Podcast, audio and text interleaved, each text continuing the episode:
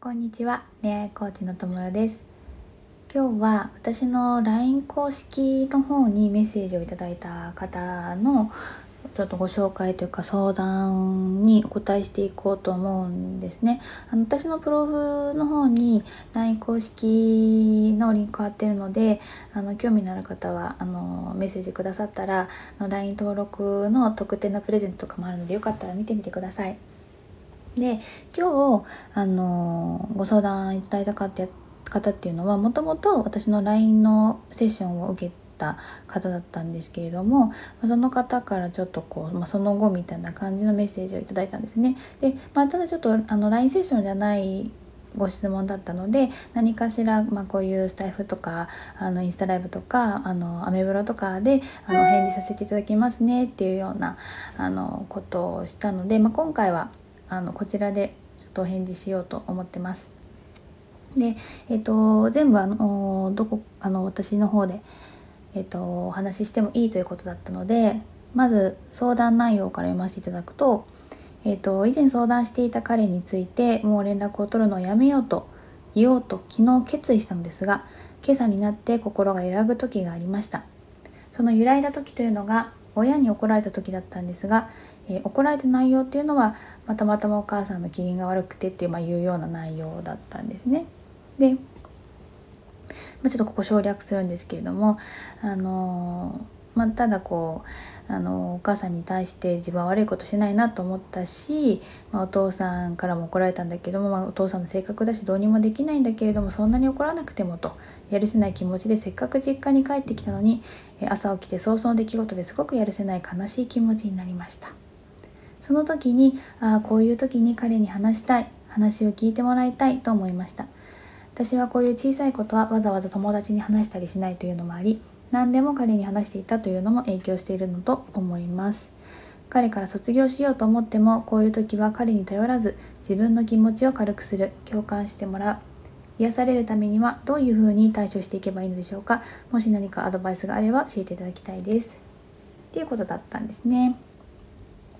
まあ、ちょっとその彼というのはあの、まあ、彼とあの前お付き合いしてた人でねでもこうあの、まあ、連絡とか取ってるっていうような彼っていうことですよね。うん、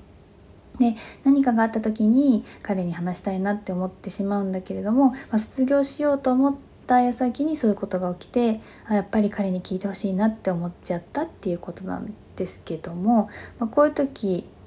彼にどうしたら頼らずに済むのか。まあそうですね。まずなんで彼に話したいのかっていうことかなって思うんですけど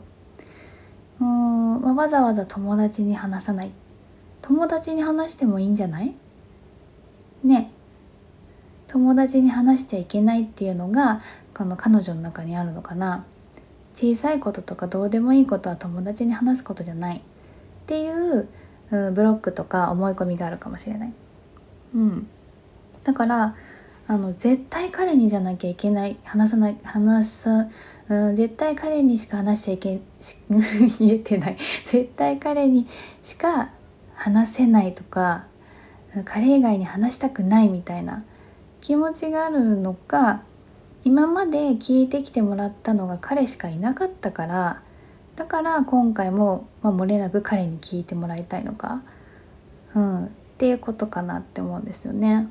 今まで他に聞いてもらう人がいなかったから彼しかいなかったからだからやっぱり今回も彼に聞いてほしいって思うのはまあ普通のことですよね。うん、でも別に友達に話してもいいと思うし、うん、彼に頼らずっていうんだったら彼以外の誰かに頼るっていうことをやってみるといいと思います。今までやったことがないからなんかやっちゃいけないのかなって思ってるだけなんでまず自分が言えそうな人にちょっとしたことからでも言ってみるのはどですかね。うん。とは共感してもらう癒されるためにはどういうふうに対処していけばいいですか共感してもらうために話すのかなそこかなまず先に。うん。共感しまあね女性はね共感してほしい生き物だからねでもそれだったらなおさらやっぱり女性同士の方が共感し合えるからうん女友達に話したりとかするのいいかなって思うんだよね。うん、あとはやっぱりこう自分のでも結局これって自分の問題なんで誰かに解決してもらおうとしないっていうことですね。それこそ彼に解決してもらうのもそうだし友達にあの解決すっきりさせてもらおうとかっていうのもやっぱり違う、うん、問題はいつも自分で解決する。っていう癖をつけていくといいと思うので、まあ、そうなるとうん私はねいつもあの 言ってるけどノートですね。ノートに書く、うん、感情をノートに書くとかブログとかでもいいと思うしブログで発信するとか、うん、こう人に見てもらうっていうのをがあれば、うん、ブログに書き込んだらやっぱり目にする人がいるしそれに共感する人も出てくると思うんだよね。うん、だから吐き出す場を作るといいかな。ツイッターとかでもいいと思うしね。うん、なんかこう自分の中で貯めとかないで吐き出す場を作るノートとかノートに書くブログに書くつぶやくとかね、うん、そういう風にやっていくといいんじゃないかなと思います。はい。少しでもねせっかくまあ卒業しようっていう風にあの自分はそうしたいっていう風に思っていたんであればそれがねあのこの彼女にとってまた一歩踏み出せるような、うん、自分がこうしたいという方向に向かっていけるといいなと思ってます。はい。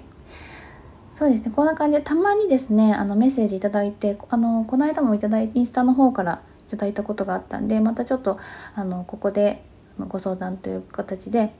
お答えできればいいなと思うのでもし何かある方はあのレターとかください。